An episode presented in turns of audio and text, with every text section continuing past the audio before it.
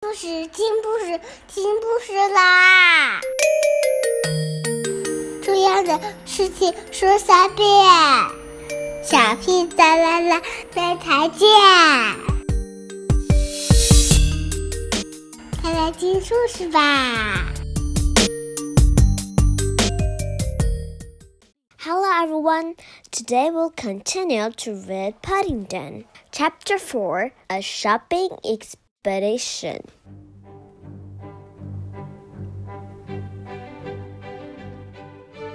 He began groping his way with outstretched paws towards the door. He gave a push where he thought it out to be, but nothing happened. He tried moving along the wall a little way and gave another push. This time it did move. The door seemed to have a strong spring on it, and he had to push hard to make it open, but eventually there was a gap big enough for him to squeeze through. It clenched shut behind him, and Paddington was disappointed to find it was just as dark outside as it had been in the shop. He began to wish he'd stayed where he was. He turned round and tried to find the door, but it seemed to have disappeared. He decided it might be easier if he got down on his paws and crawled.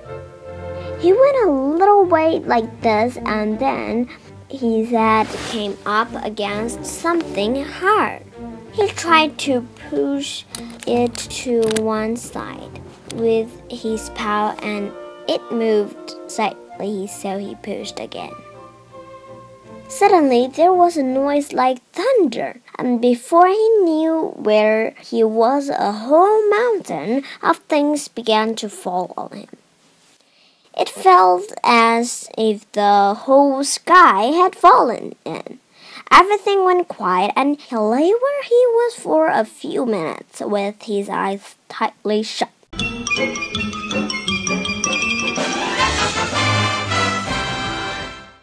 Hardly daring to be breath. From a long way away, he could hear voices, and once or twice it sounded as if someone was banging on a window. He opened one eye carefully and was surprised to find the light had come on again. At last, sheepishly, he put the hood of his duffel coat up over his head. They hadn't gone out at all. His hood must have fallen over his head when he bent down inside the shop to pick up his case.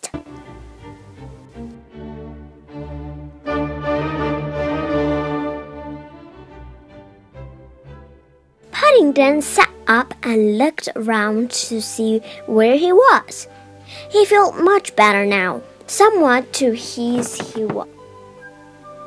Paddington sat up and looked around to see where he was. He felt much better now, somewhat to his astonishment. He found he was sitting in a small room in the middle of which was a great pile of tins and basins and bowls.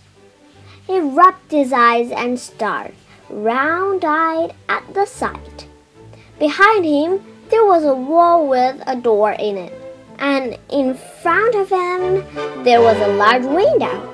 On the other side of the window there was a large crowd of people pushing one another and pointing in his direction. Paddington decided with pleasure that they must be pointing at him. He stood up with difficulty because it was hard standing up straight on top of a lot of things and pulled the pom pom on his hat as high as it would go. A cheer went up from the crowd. Paddington gave a bow, waved several times, and then started to examine the damage all around him.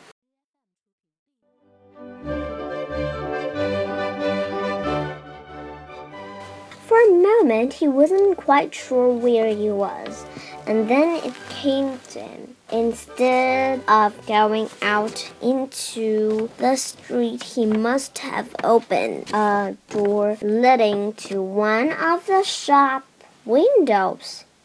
Paddington was an observant bear, and since he had arrived in London, he noticed lots of the shop windows. They were very interesting. They always had so many things inside them to look at. Once he'd seen a man working in one, piling tin cans and boxes on top of each other to make a pyramid.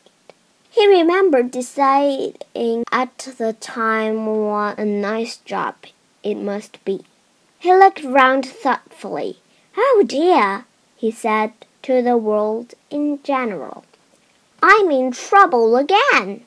If he'd knocked all the things down, as he supposed he must have done, someone was going to be cross weren't very good at having things explained to them, and it was going to be difficult explaining how his duffel coat hood had fallen over his head. He bent down and began to pick up the things. There were some glass shelves lying on the floor. There were some glass shelves lying on the floor where they had fallen. It was getting warm inside the window, so he took off his duffel coat and hung it carefully on the nail. Then he picked up a glass shelf and tried balancing it on top of some tins. It seemed to work, so he put some more tins and a washing up bowl on top of that.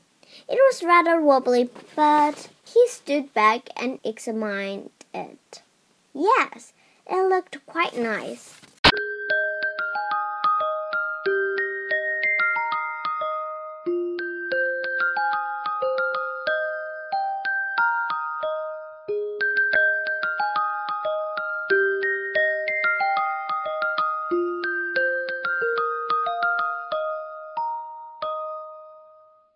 Okay, today we're just reading here. Good night. Have a good dream.